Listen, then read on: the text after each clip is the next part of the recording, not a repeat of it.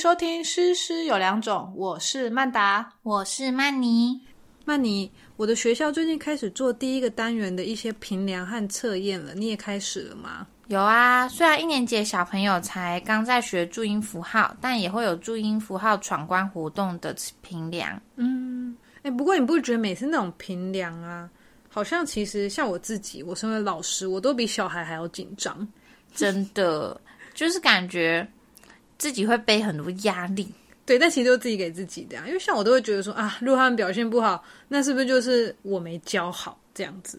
但老实说，也不是这样说，因为如果每个老师都这样想的话，真的是把自己想的嗯太救世主了。对啊，是没错啦。对啊，因为真的是要有的时候要放过自己，最重要的是要放过那些小朋友。对，嗯，就跟幼儿园不要狂喂饭。都是一样的道理，不要觉得他们就是他们有些就是做不到，是啊，或者他们就志不在此。嗯，对啊。不过班上还是会有部分的学生啊，他们用一般的教学方式，对他们来说学习都是一种挑战。那像这种小孩，我们还是会想尽办法帮助他们啊。对，我们还是会尝试一些像差异化教学啊这些方式。嗯，那我们今天就来交流一下自己在班上使用了哪些策略，还有他们的一些成效吧。哦，我这个可以分享。像上个礼拜啊，我们就是学校有一些测验。嗯，那你知道吗？其实我们班的人数基本上都不到二十个，所以很多人听到都会觉得哦，好羡慕哦，好羡慕这样子。的确，我听到也觉得很羡慕。可是。我觉得每个小孩在我们学校都很有个性，你也知道，有时候真的不是人数多或少的问题，是没错啦。但是哪一个小孩没有个性？对啦，好啦，那你知道，因为我们班嘛，这个学校就是中文是第二外语，嗯，所以其实这一堂课对某一些学生来说，其实是很挑战的。嗯，那我今年还有一个学生，他其实在我的班算是中间偏后一点点的程度。那他的口说是 OK 的，嗯，可是他只要每次只要要写，拿起笔来要写中文，他就会给我一个完全放弃的状态。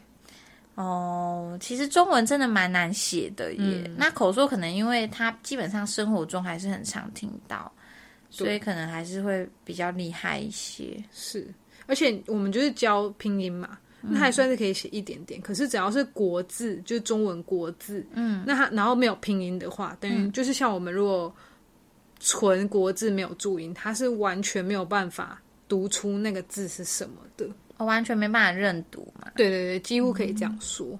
可是你也知道，这就是有点麻烦，因为认读跟阅读理解其实就是听说读写嘛的其中两个目标。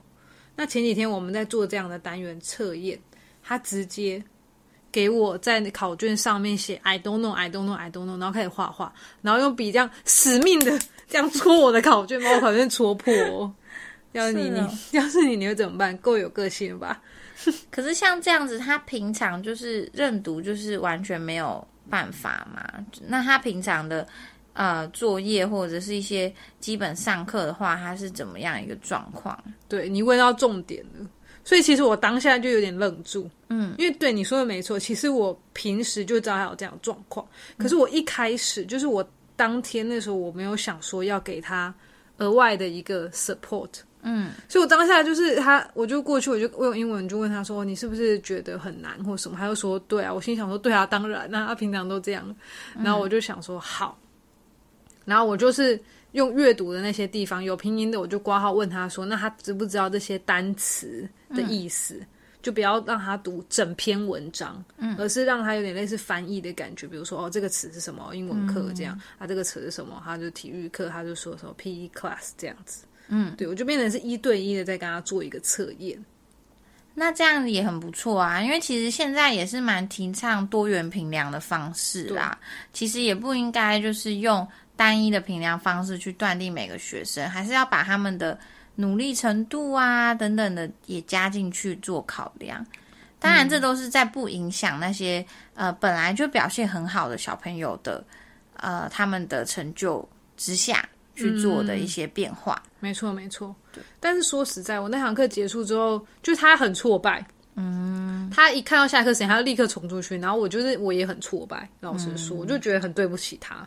然后我下课之后，我就立刻把刚刚那份阅读的考卷，嗯，我就拿出来，我就是出了一份就是选择题，嗯，因为原本是类似问答。哦，因为因为问答题的那种要写完整句子，我就把它变成选择题。因为我后来就想说，其实重点是在阅读跟理解嘛。对，那其实他用选择的方式，就是不用强迫他一定要把句子写出来，我可以给他看句子，然后让他去选，这样子。嗯，对啊，就是这是我个人的分享，因为其实我自己我自己也是觉得蛮抱歉的。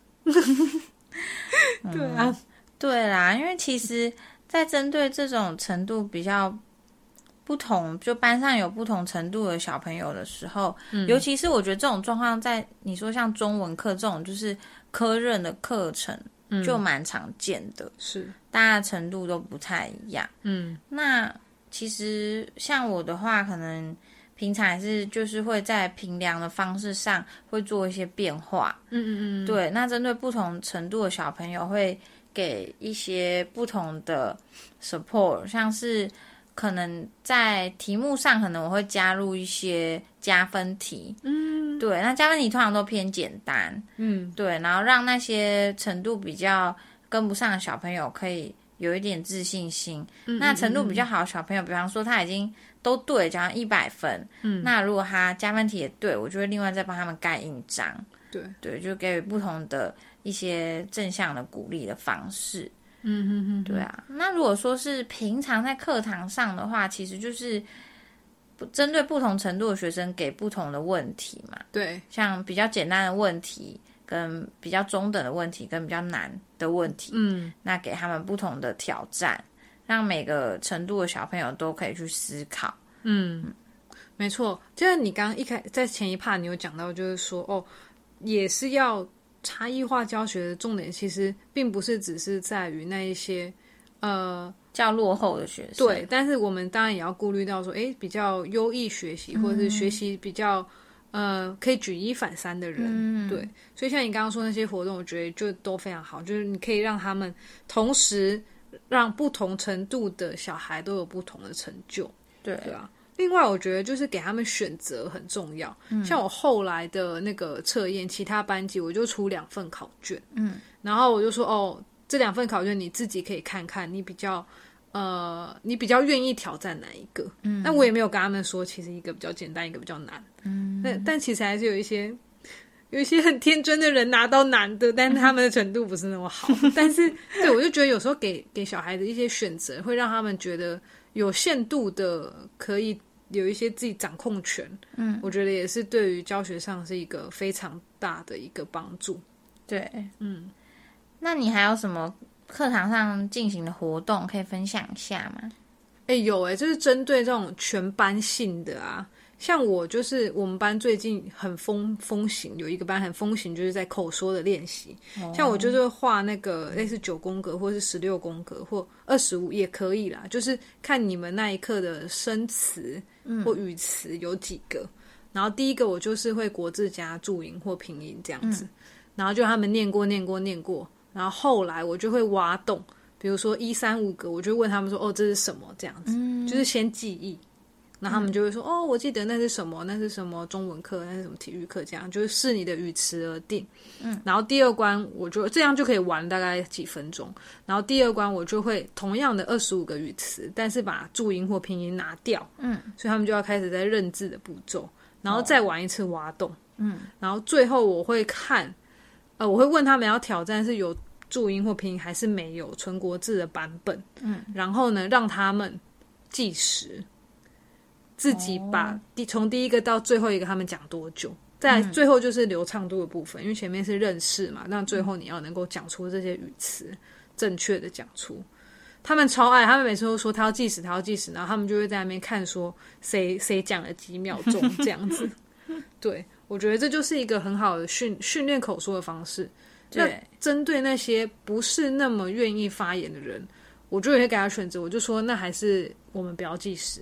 嗯，就是练习，你要记或不记都可以。因为你知道，班上总是会有那种好胜心非常强的人，没错，爱表现的人，嗯，很想要被计时的人，对。但有一些人就很害羞啊。但如果透过这样的活动，他可能就是我有看到很多害羞的小孩，就举起他们的小手，就是说，就他们想要 try，这样就是有一个参与感。也不错，对啊，就是让他们变成一个游戏的方式啊，嗯，对啊，就是在课堂增加大家在课堂上的参与度啦，嗯嗯嗯，没错。好，那其实我们今天分享了这一些我们的经验，感觉我们下次可以来做一集针对听说读写可以怎么样让教学更有趣的活动，没错。给我点时间，让我打新的稿。好，那我们今天在课堂上也分享了一些我们遇到差异化教学的案例，相信在收听的老师们肯定都心有戚戚焉，而且相信你们也有一很多属于你们最好的方式。没错，我们也只是献丑了。不过，毕竟现在的教育真的没有办法一样米养百样人了。对，我们真的需要现在老师说实在真的很辛苦。对，就像刚曼妮你讲的，就是我们一下要准备这么多的问题，不可能只有记忆类的问题啊，或什么，我们就要会，不是说以前不用，但是现在的小孩跟学习方式又更多元了，真的。那我们随时都需要留意，怎么样去找到更适合不同孩子的学习方法，真的。嗯嗯。那希望今天我们分享的浅见可以对。各位一线老师们，一些教学上的想法可以有一些启发。嗯，那我们下次见喽，拜拜。